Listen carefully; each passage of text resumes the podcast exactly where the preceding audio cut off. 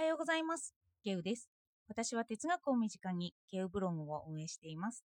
主にツイッターで活動しています。まずは宣伝から。メールマガジンを始めました。マガジンの中で紹介している商品を買う買わないは読者が決められるし、負担はないと思うので、私と会話するような感じで購読していただけたら嬉しいです。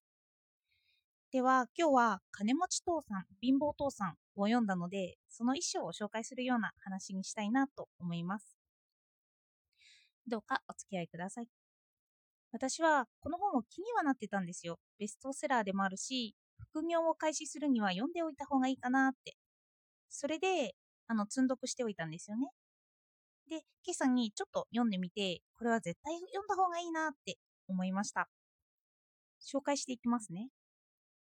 物語の始めは、主人公が金持ち父さんと貧乏父さんはこんな人ってエピロエピローグから始まるんですよ。一方はいい大学を出てて、エリートで、先生で、会社から給与をたくさんもらっている人で、優しくて礼儀があって、というような父さんを紹介するんですよね。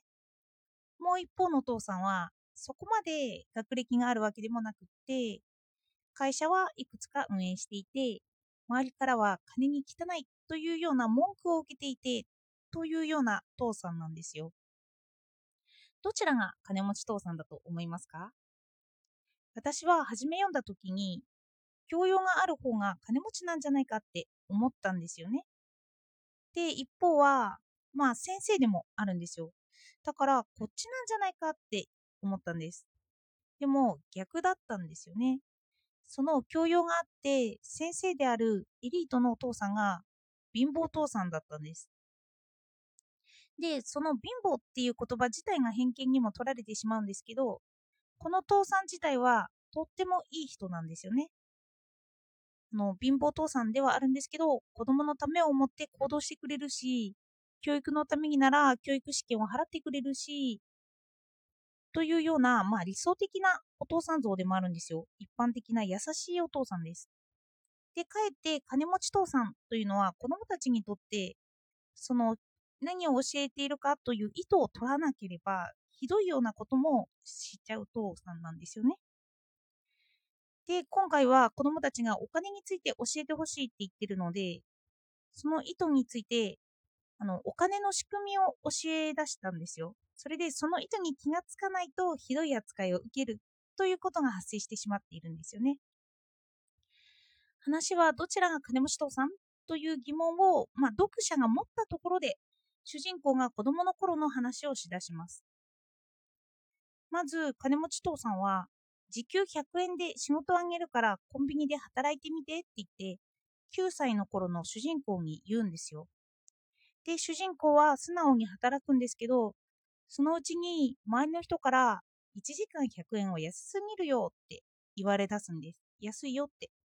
で、もっと給与を上げるように交渉した方がいいって言われ出すんですよね。で、主人公は金持ち父さんに訴えに行くんですよ。こんなに安いし、でもこき使われるのは嫌だって。もっと給料を上げてほしい。あなたがひどい人だって言うんですよね。でも、これこそが金持ち父さんが教えたかったことで、ここで文句を言い出すのは金持ちになれないことだよって言うんです。これはお金によって動かされている人生なんだよって。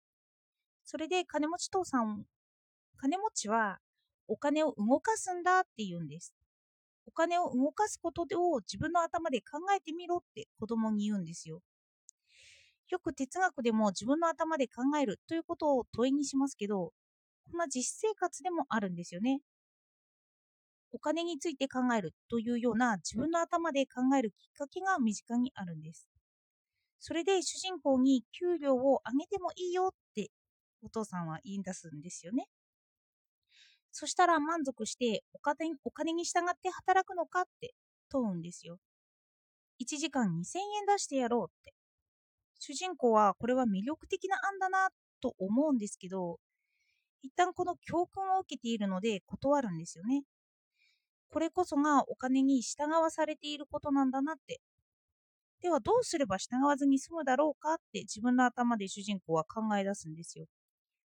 あの金持ち父さんも貧乏父さんも教養は大事という考えは持ち合わせているんですよね。その教養が何に向くのかがお金持ちになるかならないかってそういうのを分けるみたいです。それで主人公は考え続けている間、時給0円で、ただで、またコンビニで働いてみるんですよね。それでお金に使われるんじゃなくって、お金を使うことを考え出すんです。私もお金についてあんまり考えてこなかったので、主人公はどうするんだろうってちょっとワクワクしてました。すると主人公は何で働きたかったのかって考えていて、それは一つに漫画を買って読みたかったからなんだって思い出すんですよ。それで漫画が納品されたり、返品されている作業を見ている中、漫画の返品が表紙だけということに主人公は気がつきました。中身は捨てられていて、表紙だけが業者に持っていかれるんですよ。で、主人公は業者の人に相談して、表紙が抜けた本をもらってもいいかって言ってもらい受けるんですよね。で、業者の人も転売しなきゃ読んでもいいよって言うんです。私はここで、ああ、買わなくても読める方法を得たってことなのかなって思ったんです。主人公が買いたかったのって漫画ですもんね。でも、さらに奥があったんですよ。主人公はそういった本を集め出すんですよね。他の店舗に行って。そして集めた本で図書館を作っていました。そこから1時間いくらで本が読めるよっていう商売を始めるんですよ。子供なので安く設定してるんですけど、お金を生み出すシステムを考えたんですよね。1週間500円で、ここに来て本が読み放題だよとか言って稼ぎ出すんです。で、これって現代でいうような宿泊だったり、漫画喫茶だったり、カラオケ店だったり、元が0円というか安いところからお金を生み出すシステムですよね。で、子供が自分の頭で考えてシステムを生み出すことになっていったんです。それで金持ち父さんは言うんですよね。お金に使われる人はそのことに腹を立てる。の時給いくらで安いからって言って、お金に使われる、お金を出す人のことを怒る。それで経営者に交渉しだしたり、経営者が悪いっていうふうに考え出すんです。でも、お金を使おうとする人は、考え方を自分の感情にシフトするんじゃなくて、考え方にシフトしだすって言うんですよ。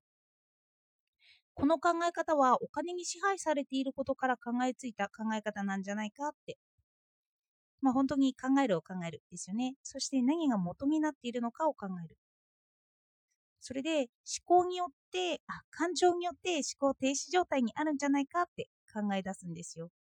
何か怒りがあったとして、それはどうしてその怒りになったのかって思うで、思って止まるんじゃなくて、そういうのを頭で論理的に考えるということですよね。感情によって思考停止状態になるっていうのはよくありますよね。恐れや恐怖とか安心を得たいためというのが大きいような気がします。人の考えの発端が感情だったりするので、あの欲望とかだったりですよね。で、それに従わされるっていうのはいつも生じてしまうんですよね。どんなに教養を持った人でも、その先入観は打ち破れなかったりするんですよ。で、この打ち破れる学問としては、まあ、元から考える哲学だったりするのかななんて思いました。それで感情について考えるって、まあ哲学的ですよね。で、この考え方は、私が今メルマガで伝えようとしている考え方に近くって、で、もっとこの話が広がればいいなって思いました。お金の教育ですよね。で、貧乏父さんも悪い父さんじゃなくて、ただお金に対して考えてこなかっただけなんですよね。何を学ぶのかがそれを分けていただけなんです。考えさせられるいい本だなって思いました。まだ読んでるので、続きはまたの機会に紹介できたらなって思っています。お金についても哲学できるんだなぁなんて考えていました。では、今日もお聴きいただいてありがとうございました。